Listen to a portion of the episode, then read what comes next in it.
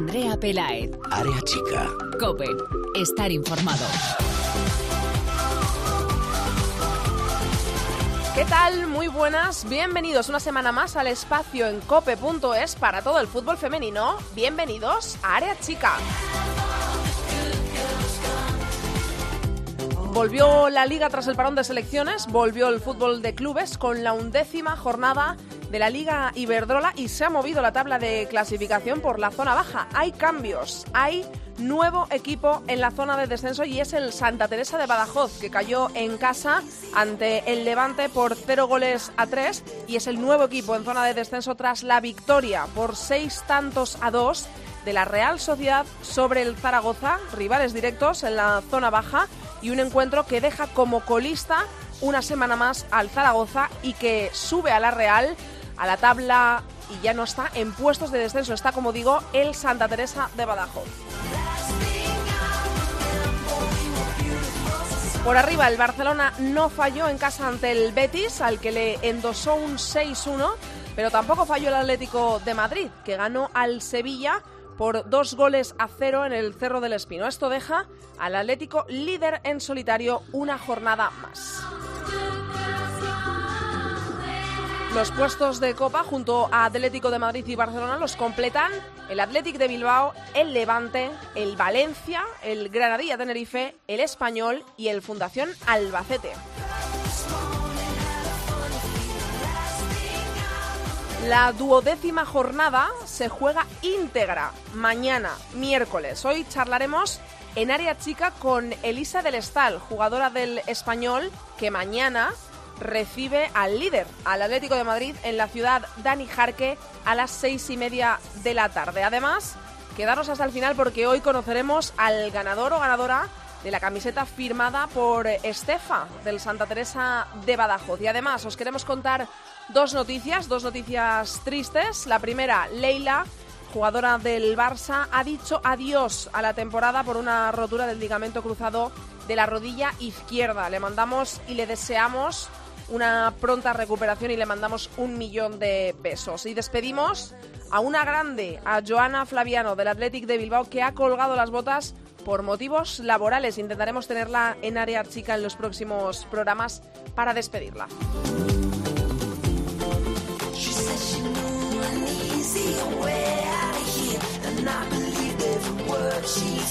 Nosotros arrancamos ya, pero antes os recordamos nuestras redes sociales. Estamos en Twitter como arroba areachicacope y en facebook.com barra areachicacope. Ahí ya lo sabéis, leemos todos vuestros comentarios. A los mandos, en la técnica, hoy tengo conmigo al gran Víctor Catalina. Vamos a saludar a nuestra invitada de hoy.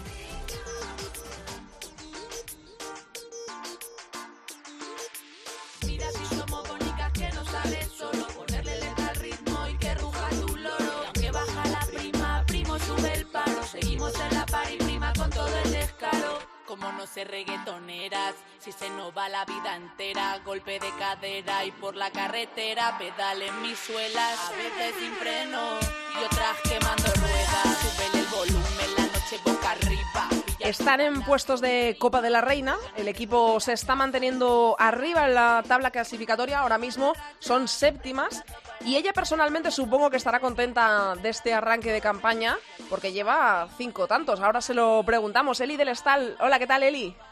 Hola, muy buenas tardes. Bueno, lo primero, está el español en un buen estado de, de forma, ¿no? En este arranque. Sí, la verdad que esta primera vuelta estamos haciendo las cosas bien y, bueno, pues por suerte estamos en puestos de copa, pero estamos todos los equipos muy muy juntitos y igualados a puntos, así que nadie sabe qué pasará. Sí, tenéis vosotras 16 puntos, por debajo tenéis apretando al Fundación Albacete y al Rayo Vallecano, los dos con 15 pero también tenéis inmediatamente arriba al Granadilla y al Valencia que tienen 18, tan solo dos puntitos más que vosotras. ¿Es la Copa un objetivo primordial ahora mismo en el vestuario del español? Bueno, la verdad es que tampoco hemos hablado de objetivos, ya que al, fin, al principio de temporada nuestro principal objetivo era la salvación y creo que hasta que no lo consigamos no, no se hablará de cosas más grandes, ¿no? Eh, tú llegabas al español hace un año. Eh, ¿Cómo fue ese desembarco en el club catalán? Eh, bueno, pues la verdad que vine de la mano de mi hermana y este año yo he renovado y ella pues se ha ido a jugar al Deportivo de La Coruña. ¿Cómo ha sido eso de compartir vestuario durante un tiempo con tu hermana? Lo habíais hecho anteriormente, el club eh, del que habíais eh, salido, ¿no? En Santander, que las dos sois cántabras. Eh, ¿Cómo ha sido compartir vestuario con tu hermana?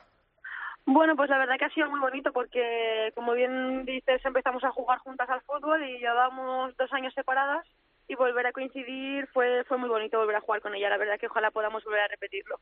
Si eh, nos metemos un poco más de lleno en la situación actual del equipo, sois séptimas con 16 puntos, ya lo hemos comentado. Es un eh, arranque de liga un poco irregular, ¿no? Tampoco sé cómo llamarlo porque el español lleva cuatro victorias cuatro empates y tres derrotas. O sea, eh, en la tabla clasificatoria estáis muy bien situadas, pero no sé eh, qué sabor de boca han quedado, han dejado esos partidos eh, em, del español que, que bueno, pues eh, lo miras y son cuatro victorias, pero luego han venido cuatro empates y tres derrotas. No sé esto qué sabor de boca deja a las jugadoras. Bueno, que es que creo que la Liga Iberdrola cada vez es más competitiva y, creo que es por esto que los resultados son tan irregulares en todos los equipos. Por ejemplo, ves a un Barça que está plagado de estrellas y que va a campo de Granadilla y pierde el partido 1-0 porque no se le mm. daba bien el partido. Creo que la liga cada vez es más competitiva y que se van a dar estos resultados raros, por decirlo de algún modo. Y, y como bien sabes, pues que estemos todos allí en un puño y todos igualados a puntos.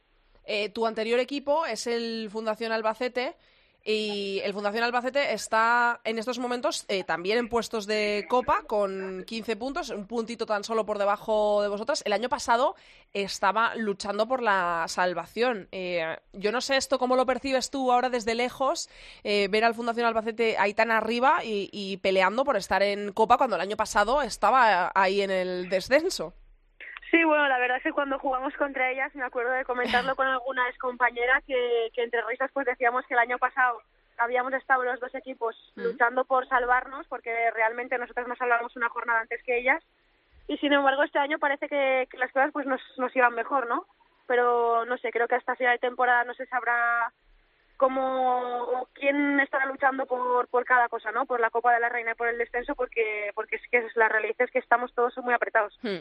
Vosotras recibís mañana nada más y nada menos que al líder de la clasificación, que ahora es líder en solitario, hasta hace un par de semanas no había líder en solitario, que es el Atlético de Madrid. Em, ¿Cómo está tú personalmente, que es contigo con quien estoy hablando, cómo estás? Eh, ¿Son nervios? ¿Se pueden llamar nervios a lo que em, os pasa a las jugadoras cuando se enfrentáis eh, cuando recibís en casa a un equipo de la talla del Atlético de Madrid o, o, no? ¿O estáis tranquilas, seguras de vosotras mismas, estáis en casa y eso es un, un gran punto a favor? Bueno, la verdad es que, que sí que son nervios, que hay, hay nervios porque son partidos muy difíciles, pero a mí personalmente yo los afronto con muchísima motivación, ¿no? Porque son los partidos que a un futbolista creo que le gustan jugar. Partidos contra rivales muy buenos, que son equipos muy trabajados y como bien dices, pues a quien no le gusta superar un reto como es ganar al líder, ¿no? No sé, yo creo que lo afrontamos soñando con que podemos hacer algo, o algo más que el año pasado, que afrontamos estos partidos con una idea muy diferente a la de este año. Eh, ¿Qué es lo que más se prepara cuando llega un partido de estos? Tú como, como delantera, eh, ¿en qué piensas? ¿Qué es, ¿Cuál es el aspecto que más trabajas a la hora de, de tener delante a un equipo como es el Atlético de Madrid? Hombre, creo que lo que más se puede trabajar es el no cometer fallos, ¿no? Porque estos equipos son los típicos que haces un fallo o estás haciendo un muy buen partido y sin embargo cometes un pequeño fallo y te castiga tanto que, que acaba con un gol o, o jugadas muy claras de gol. Entonces, a cuantos menos fallos cometas, creo que menos posibilidades tienen de, de encajar y, y ser un partido más igualado. Viene el Atlético de Madrid en un estado de forma espectacular. Se ha hablado mucho, se habla aún de que el Barça tiene un equipo, lo has comentado tú antes, plagado de estrellas, pero es que es el Atlético de Madrid el que llega eh, sin conocer la derrota tan solo ha firmado un empate y fue ante el Fútbol Club Barcelona en casa, en el Cerro del Espino, pero todo lo demás se cuenta por victorias. Lleva 10 victorias el Atlético de Madrid y un empate. Em, ¿Sueña el vestuario del español con ser el Granadilla del Atlético de Madrid? Digo el Granadilla porque es eh, el, último equipo que ha ganado al Barça, que ha conseguido tumbar al todopoderoso Barça. ¿Creéis que es posible eh, eh, ganarle al Atlético de Madrid en casa? Hombre, Ojalá, ¿no? Ojalá que esto y seamos el Granadilla que gane al Atlético de Madrid. Pero creo que es muy difícil y evidentemente saldremos a ganar y hacer las cosas bien, pero creo que es un equipo que, que no para, que es que va a otra velocidad del resto y que como equipo y como grupo son incansables. Eh, y además, vosotras no paráis porque es que recibís eh, mañana miércoles al Atlético de Madrid en casa y es que en la próxima jornada, que se jugará este fin de semana, visitáis al Barcelona. O sea, os toca primero y segundo, de repente eh, venís de enfrentaros contra el Valencia, eh, empate a, uno en, en, Valencia, valiosísimo empate a uno porque el Valencia viene haciendo las cosas también muy bien. Em, eh, no, no, para, ¿no? ¿Qué, ¿Qué, sensación tenéis vosotras de ahora Atlético de Madrid y ala, el fin de semana, además los dos en la misma semana, el, el Barcelona? Bueno, creo que esto depende de cómo te lo tomes, ¿no? Yo personalmente creo que es algo guay porque, porque es lo que te digo, esta semana va a ser la vamos a afrontar con mucha motivación y también creo que es positivo porque en el caso de, de, perder el partido no estás un mes un mes como de bajón porque has perdido y vuelves a perder es como que en una semana te quitas todo lo, difícil. Pues sí, está bien visto. y te sale bien o te sale mal, pero creo que te lo quitas de encima muy rápido. ¿Y tú cómo estás a nivel individual? Porque eh, estás pasando por un buen momento. En estas jornadas que llevamos de liga has marcado cinco goles. En un partido marcaste dos, doblete en el encuentro ante el Zaragoza. ¿Cómo está el Idel Estal ahora mismo? O sea, porque llegas en un momento de forma bastante bueno para recibir a, esos dos eh, todoterrenos, ¿no? Como son el Atlético de Madrid y el Barça. Sí, la verdad que sí, creo que, que estoy bien, que, que tengo la confianza de, todo el cuerpo técnico, de mis compañeras y que eso me está haciendo crecer como futbolista. Y se está viendo en los resultados que, que somos un equipo muy sólido y que podamos tener muchas ocasiones o pocas, al final acabamos sacando buenos resultados.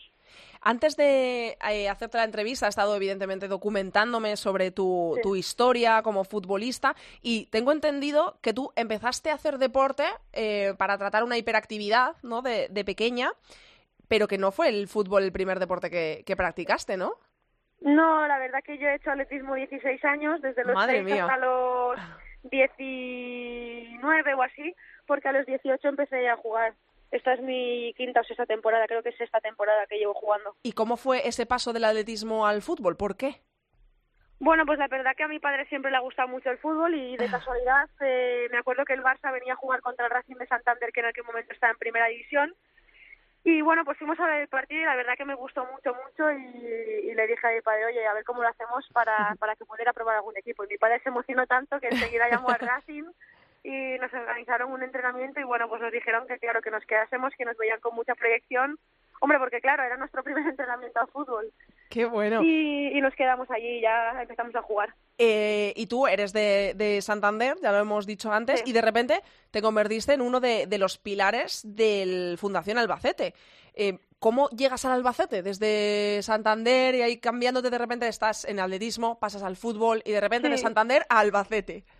Bueno, pues la verdad que, bueno, tuve la suerte, por decirlo de algún modo, de que el Albacete estaba en descenso y necesitaban como aire fresco y me llamaron en Navidades y no me lo pensé. Creo que fue una oportunidad muy buena para mí jugar en primera y fui a, a Albacete a jugar y tuve la suerte de, de jugar partidos en los que un delantero pues acaba siendo determinante y, me sirvieron para, para, renovar la siguiente temporada que ya fue clave para mí allí. Eh, tú llegaste eh, al Albacete en aquel en aquella temporada al final eh, se estaba terminando la temporada y luego más tarde te incorporaste a, la, al trabajo del español. ¿Cómo han sido estas incorporaciones en los clubes? ¿Una más difícil que otra? La, quizá la del Albacete por llegar al final o, o cómo lo has vivido este cambio tan brusco de Santander a Albacete de Albacete ahora a Barcelona?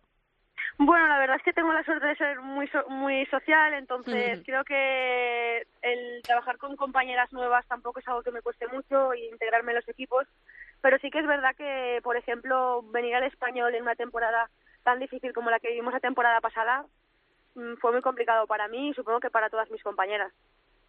Y Eli, para terminar la entrevista, un deseo para estos dos partidos que se le avecinan al español, que me imagino que la victoria evidentemente es lo que querréis todo el vestuario y todos los aficionados del español, pero eh, un deseo individual también eh, para estos dos cruces importantísimos que se avecinan en la Liga Iberdrola. Hombre, si pudiese desear algo, ojalá meter eh, en cada partido y que fuese decisivo para, para la victoria, ¿no? Pero creo que eso sea muy grande. bueno, Eli, te deseamos toda la suerte del mundo a ti y al vestuario del español para estos dos partidos importantísimos y también para el resto de temporada, como no, que ojalá os veamos jugando la Copa de la, de la Reina. Ojalá. Gracias, Eli, un besazo. Gracias a ti, hasta luego. Chao.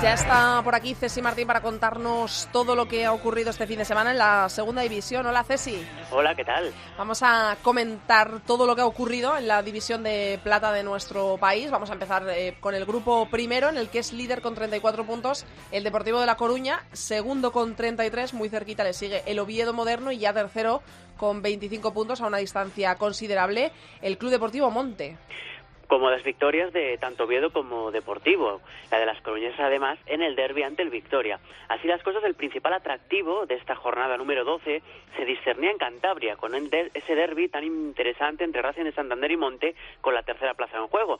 Y fueron las Montesas, las agraciadas, llevándose por tres goles a uno. ¿Cómo ha cambiado la vida para un equipo que el año pasado estuvo muy cerca de descender? En el grupo segundo no tenemos empate tampoco a la cabeza, con 31 puntos es líder el Logroño 28 puntos, tienen segundo y tercero, aquí sí hay empate, el filial del Athletic de Bilbao, el Athletic de Bilbao B, y el Eibar, que es tercero, también con 28 puntos. Dos partidazos hubo en este grupo esta jornada. Logroño y Eibar jugaban de visitantes con la promoción en juego, y ambos vencieron a equipos muy rocosos como San Ignacio y Oyarchung. Gracias a las derrotas de estos dos últimos, Osasuna es ya cuarto. Por abajo, importantes triunfos del Pradejón y del Charaus, que aunque continúan en descenso, se acercan bastante a la salvación. Llegamos al grupo tercero y aquí sí que hay empate. 29 puntos tiene el líder, que es el filial del Barcelona, el Barça B. 29 puntos también tiene otro filial, eh, que es el del Español. Tercero es el Collerense, que le sigue muy, muy cerquita con 28 puntos, tan solo un punto menos goleadas precisamente de ese trío de cabeza del que hablábamos, Barcelona B, Español B y Collerense, continúan así imparables. Precisamente las Baleares se aprovecharon y muy bien de la igualada entre Seagüí y Europa, así que son ya cuatro puntos de diferencia con respecto a las de Badalona en esa plaza, en esa lucha, mejor dicho, por la plaza de promoción. Y por abajo, pues Victoria del ya y el Levante Las Planas entra ahora en descenso. En el grupo cuarto nos encontramos con un líder con 31 puntos, que es el Málaga, segundo con 29 puntos el Granada y tercero con 28 el Sporting de Huelva B. Pues todo igual aquí, muy pocas novedades, sin sorpresas, hubo triunfos de los seis primeros clasificados, así que todo sigue igual. El otro encuentro de la jornada fue un reparto de puntos entre Polillas Atlético y Santa Teresa B.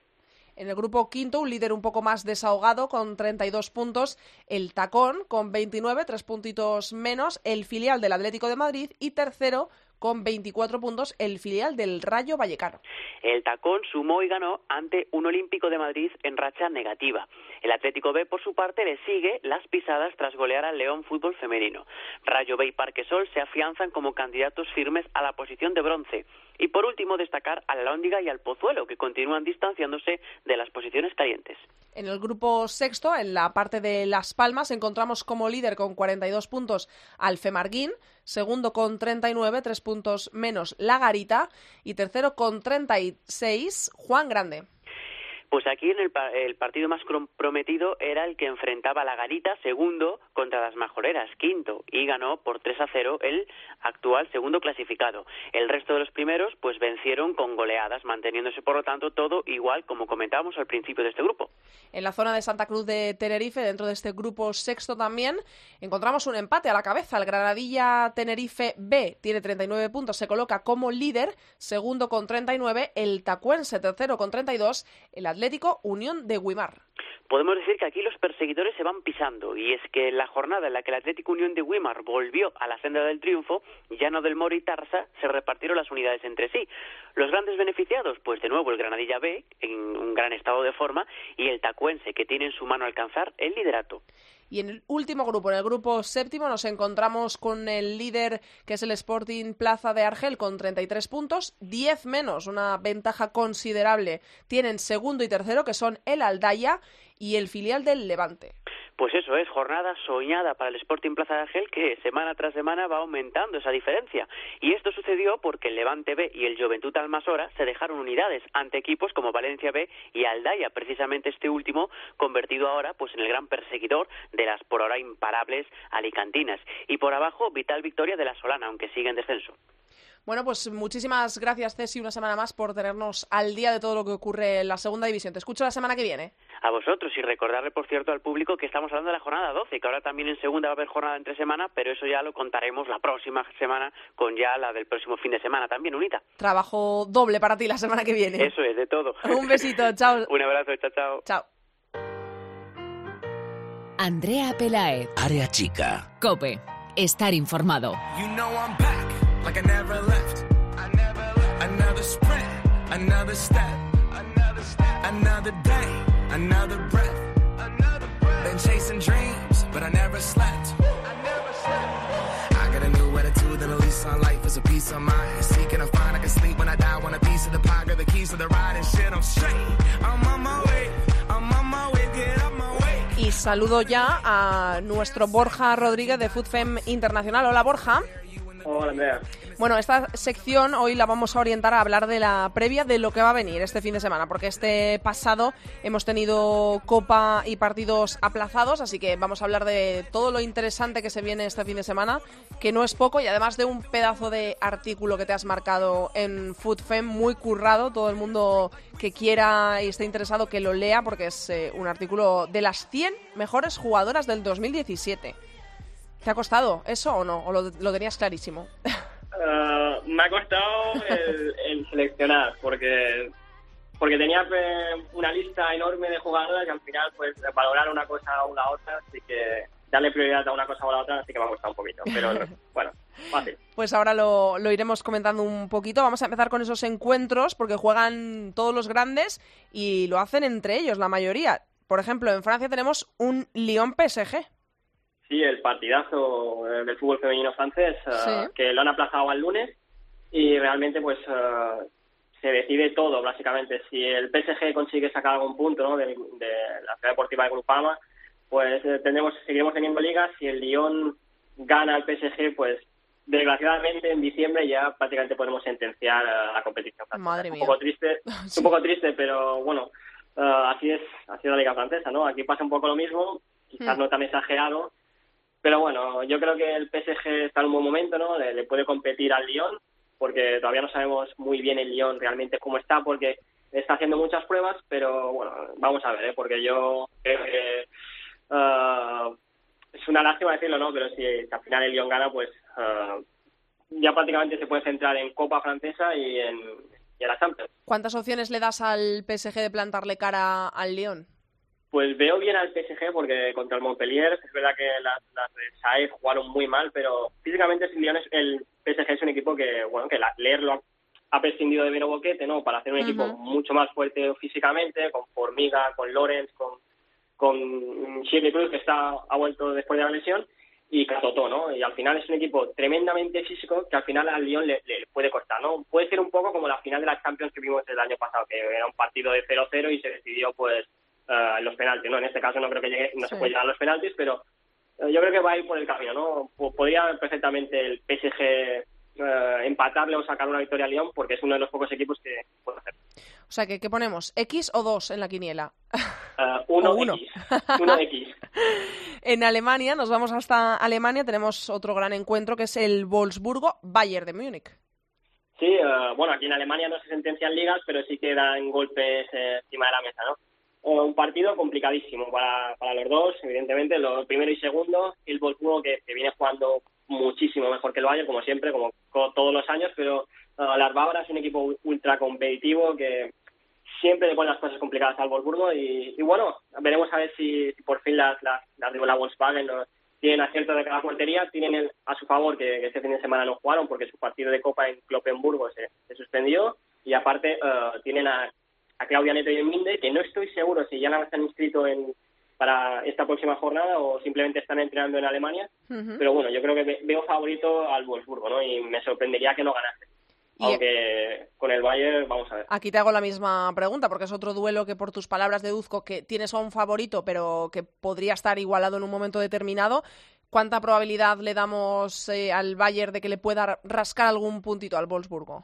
Bueno, pues yo creo que es exactamente igual que, que el Lyon PSG. Es decir, eh, si hay un equipo en Alemania que le puede, digamos, competir de tú a tú al Wolfsburgo, o, el Friburgo y Turbina le pueden sacar puntos, pero digamos que tiene más, más o menos el mismo potencial, es el Bayern, ¿no? Eh, pero bueno, yo creo que me sorprendería que no ganase el Wolfsburgo. Es un partido que, por cierto, lo podremos ver eh, gratis en la página web de la Federación Alemana, aquí en España. Así qué que, buena noticia. bueno, sí. O sea que aquí ponemos un 1, ¿no? Te veo más decantado. Sí, los dos partidos son los lunes. Es el- a las 6 el Wolfsburgo Bayern y a las Ujú. 9 el Lyon PSG. Así que hacemos un tour el, el lunes por, por Europa. Así que, Por Europa. bueno, nos divertiremos. ¿eh? En Holanda tenemos un Ajax Twente. Sí, Ajax Twente, eh, las de eh, Salasola ¿no? Sí. y, Romero. Ujú. Las Zaragouli pues tienen que jugar en, en casa, en The Toy Coms, a- ante el Twente. Partido que, que están, a tres, están a tres puntos el Twente, así que... mm, Partido importante, evidentemente- Sí, evidentemente si el Twente gana allí en Ámsterdam, pues eh, empata con el Ajax y bueno, pues en una liga que este año parece estar muchísimo más igualada que el año pasado, pues sería divertido ver. Yo supongo que como el año pasado podemos verlo por la web del Ajax y si te suscribes, así que bueno, otro partido que se puede ver. ¿Y aquí que ponemos? ¿Una X? Aquí yo pondría una X. Aquí sí que fijo X. Y en Inglaterra, en la Premier, tenemos un Chelsea City. Sí, bueno, el par- este quizás es el más interesante. A mí, a mí me parece Ujú. más interesante porque... ah, ¿Más no que el por Lyon qué. PSG? Es que el Lyon PSG tiene toda la pinta que, salvo que el Lyon quiera arrasar, va a ser un partido como el de la final de la Champions y puede ser un poco coña- coñazo, ¿no? Y el, el Wolfsburgo-Bayern, como el Bayern le dé por meterse atrás, igual, ¿no? Y el Manchester City, pues es un equipo que toca bien el balón y el Chelsea es un equipo que no, que digamos que por lo que tiene, tiene que ir a atacar. Entonces yo creo que este es el típico partido de la liga inglesa que se va a muchísimos goles y una locura eh, durante todo el partido. Y el Chelsea además está en un buen momento, el City creo que no ha perdido todavía esta temporada, así que yo creo que este será el partido más interesante. ¿Y aquí qué, qué ponemos? Aquí- ¿Aquí te atreves a mojarte? Eh, aquí es que el Chelsea tiene muchísimo en ataque y el City está mm, metiendo muchísimos goles, pero también encajando. Así que aquí puede ser cualquier cosa. Aquí sí que puede ser cualquier cosa. bueno, no te voy a hacer mojarte, veremos lo que, lo que ocurre en ese partido. Y respecto al artículo que has escrito en Food, Food Fem Internacional, eh, en el primer lugar no tenía ninguna duda de que ibas a poner Harder, a. Harder. El primer, la primera posición está ocupada por Harder, por supuesto, del Wolfsburgo, jugadora que te encanta y jugadoraza, por supuesto, no, no hay otra forma de nombrarla. Y la buena noticia es que en el segundo puesto está una jugadora que no es española, Lieke Martens, pero que la podemos Pero disfrutar en la liga. Sí, prácticamente casi la adoptamos, porque ca- cada, día hay un artículo, un reportaje sobre ella. Sí. Pues sí, la- lo, lo bonito es que podemos disfrutar de una jugadora como, como ella aquí en la Liga, la Liga Iberdrola. Y además, como los partidos del Barça casi siempre tienen televisión, pues Sí. es un placer poderla ver siempre, todos los fines de semana, ¿no? Y, y ver su calidad y cómo evoluciona, porque al final, eh, yo lo decía en el artículo, ¿no? Está como todo se ha, se ha desarrollado muy rápido, ¿no? Para el gran público ha pasado de ser una, bueno, para los que veíamos el fútbol femenino sabemos Sí. que tenía talento, pero Mm. para el gran público ha pasado de ser una desconocida a, de repente, en un mes, a ser la mejor jugadora del mundo, ¿no? Sí. Y, ni, no, a ver, no, no era Ni tan- no tanto era ni tan muy- calvo, ¿no? Sí, a ver, no- nos exageramos un poco, ya sabemos que nos gusta aquí enseguida que yo creo que coincidió pues que en una Eurocopa en su país, eh, justamente fichas por el Barça, que es verdad que el fútbol femenino del Barça tampoco es tan conocido, ¿no? Es, evidentemente Lyon, Wolfsburgo son equipos mejores, pero en la marca Fútbol Club Barcelona pues llama mucho la atención. Y al final se juntó todo y se, y se bueno, se ha originado un boom, eh, un hype increíble con Llegue Martes, pero bueno, que al menos eh, podemos disfrutarlo aquí en, en España. Tenemos que bajar hasta la posición 31, si es que no me he comido yo antes Irene ninguna. Paredes, creo, sí, sí. pero creo recordar, eh, te lo hemos oído en varias ocasiones, que es una jugadora que te encanta y por eso creo que no me he comido ninguna antes. En el puesto 31, Irene Paredes, jugadora de, del PSG y española. Es una La suerte, quería ¿no? haber puesto más arriba, pero se me fue la mano un poco y al final pues quedó la posición 31. Pero bueno, es que Irene Paredes pues eh, fíjate que ha salido muchas veces que las españolas han salido fuera de, de Me aquí, encanta, ¿no? me Y- encanta ese inicio en el que pones en Sí, este sí, artículo. Recuerdo escucharla decir en área chica cope. Sí, sí, lo, lo recuerdo, ¿no? Que se quería Sí, probar. yo en- también. eh, recuerdo, recuerdo que se quería probar, pues, a ver qué tan buena era y la verdad es que lo ha demostrado. Um, pues hay muchas españolas que han ido fuera al extranjero y no, no, no han aguantado mucho y ella está aguantando uh, y siendo un pilar eh, decisivo en el, en el Paris Saint Germain y siendo una de las mejores centrales de Europa porque es que uh, a mí no me salen muchas mejores que Irene, ¿no? En el top 10, en el top 10 Ujú. mundial seguro, vamos. Y en el 36 está Jennifer Hermoso, ahora mismo también eh, fuera, fuera de nuestras fronteras, en el PSG, pero bueno, eh, la hemos disfrutado aquí mucho tiempo y lo más importante es que la tenemos en la selección española haciendo goles todavía con, con facilidad, que eso nos alegra mucho, ¿no? Está jugando bien en el PSG, de, está jugando interior Sí. porque al final arriba el, el PSG es un poco muy ofensivo, con un físico, con Diani, con, con Deli y espera, con Catoto, así que realmente pues a Hermoso le han tenido que, que bajar un poquito la posición, pero está jugando muy bien, es la máxima asistente de la Liga Francesa, así que todo el mérito del mundo. ¿Hay alguna española más en tu ranking? Eh, Amanda y Sony, eh, no recuerdo las posiciones exactas, entre el 60 y algo Amanda y entre el 70 Sony. Y nada, pues eh, Amanda, porque me parece, me- la Eurocopa eh, me pareció la jugadora. A ver, Meseguer tiene un gran 69, papel. ¿no? Amanda San Pedro, Sí. la 69, sí. Meseguer tiene un gran papel en la selección española, pero me parece a mí que, que Amanda San Pedro, digamos, eh, representa un poco los valores del Atlético y fue la que mejor interpretó en, en la Eurocopa que necesitamos desbordar eh, y intentar hacer algo por bandas, ¿no? Que no se pudo, vale, pero yo, yo sí que lo vi, lo vi bien, ¿no? Y al final en, en el Atlético de Madrid demuestra todos los fines de semana que, que no solo pues juega bien tres cuartos, sino que sabe liderar un equipo, eh, se entrega, pues me parece una jugadora pues muy completa y, y- y que además destaca por eso, ¿no? Y, y yo realmente a mí me ha gustado. Digamos que Mapi, por ejemplo, y, y Meseguer sí que tuvieron buenas temporadas, pero yo me quedo con la de Amanda. Y evidentemente con Sony, que Casualmente, que, bueno, eso te iba a decir, eh, en el puesto 76 está Sonia Bermúdez eh, del Atlético de Madrid, la que casualmente no la tenemos en la selección española, ¿no? Sí, bueno, le ha perjudicado eso, el, el no tener Eurocopa, pues al final muchas Mm, jugadoras claro. pues eh, han tenido una buena temporada, no tan buena como la de Sony, pero la Eurocopa Claro. pues eh, Es potenciaron el todo- escaparate. Sí, es el gran escaparate, de, verdad, de verdad. Y pues Sony, pues la verdad es que a mí me hubiera gustado verla porque teníamos un montón de problemas, eh, digamos, para combinar por dentro y tanto Vero como ella podían haber estado perfectamente. Y bueno, al final yo creo que Sony la temporada pasada, ¿no? El principio de 2017 Sí. nos dejaba unos detalles que- que, Increíble, daba gusto. Increíble. daba gusto. Entonces yo creo que están las eh, cuatro, cuatro, Cuatro. españolas más bien que cinco y Tiane, ya está. Así que eran representantes de la Liga Española, Ujú. eh, sí, Liga Española de Fútbol Español. Sí, la verdad es que, oye, es buena noticia que haya cuatro en ese ranking, que además tú eres muy exigente y si están las cuatro es porque se lo merecen. Irene en el puesto 31, Irene Paredes, la número 36, Jennifer Hermoso, Amanda San Pedro en el número 69 y Sonia Bermúdez en el 76. Así que, bueno, pues a disfrutarlas a algunas de ellas que aún están en nuestra liga, como Amanda y Sonia, casualmente en el mismo equipo, y a Irene y a Jenny, que están en el mismo equipo, pero fuera de nuestras fronteras, pero las disfrutamos en la selección. Muchísimas gracias, Borja, hasta la semana que viene. Hasta la semana que viene, Andrea. Chao.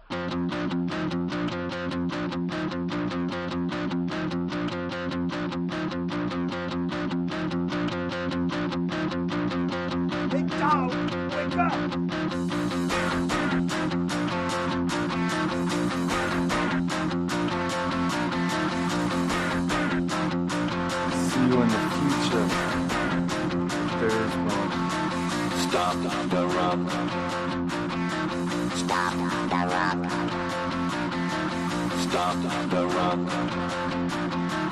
stop the run, can't stop the run, we can't stop the run.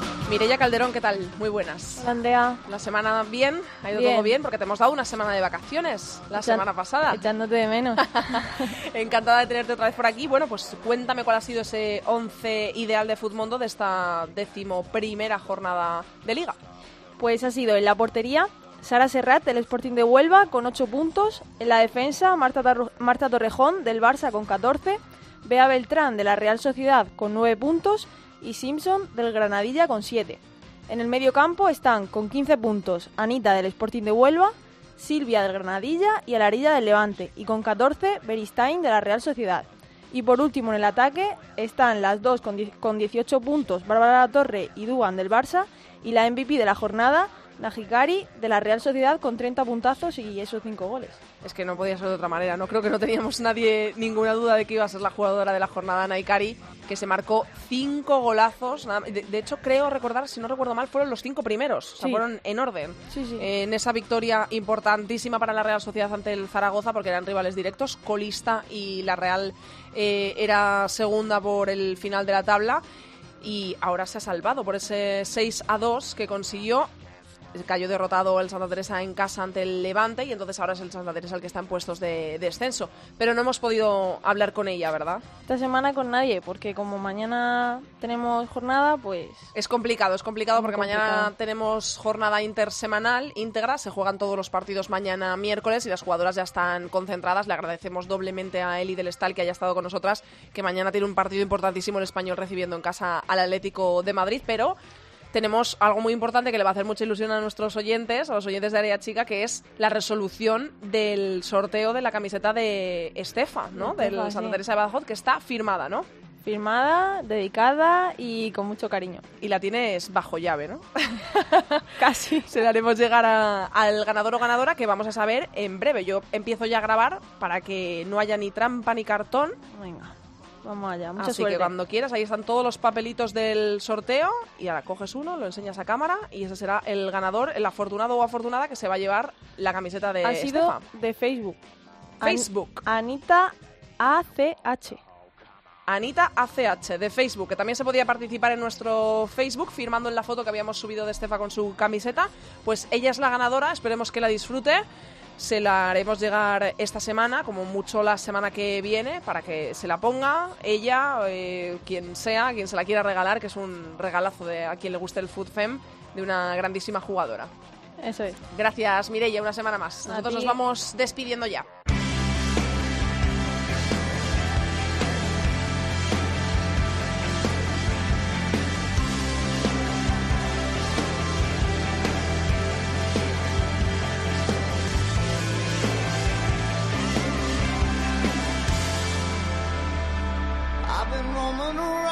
Hasta aquí ha llegado el programa 40 de Área Chica. Hasta aquí toda la actualidad del fútbol femenino. Recordamos que nos podéis encontrar en Twitter como arroba areachicacope y en facebook.com barra areachicacope. Os recordamos, mañana se juega toda la duodécima jornada de la Liga Iberdrola con estos horarios. La abrirá a las once y media de la mañana el Fundación Albacete Real Sociedad. A las 12 se jugarán tres encuentros, el Betis Madrid Club de Fútbol Femenino, el Levante Athletic de Bilbao, que se podrá ver en directo en BIN La Liga, y el Zaragoza, el colista, ante el Santa Teresa de Badajoz. O sea, volvemos a tener otro duelo por todo lo bajo. A la una se jugará el Granadilla Tenerife Sporting de Huelva. A la una y media el Rayo Vallecano Valencia, gran encuentro ese. A las cuatro Sevilla Fútbol Club Barcelona. Es eh, un recién ascendido contra el segundo de la clasificación, lo podremos ver en gol. Y a las seis y media el español de Eli del Estal, que la hemos tenido hoy en área chica, recibirá en casa en la ciudad deportiva de Dani Jarque al líder, al Atlético de Madrid. También se podrá seguir este encuentro en gol.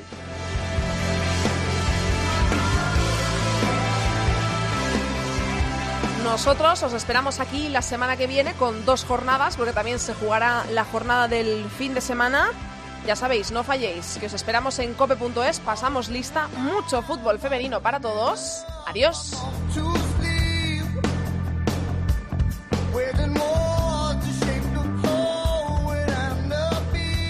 Andrea Pelaez. Área chica. Cope. Estar informado.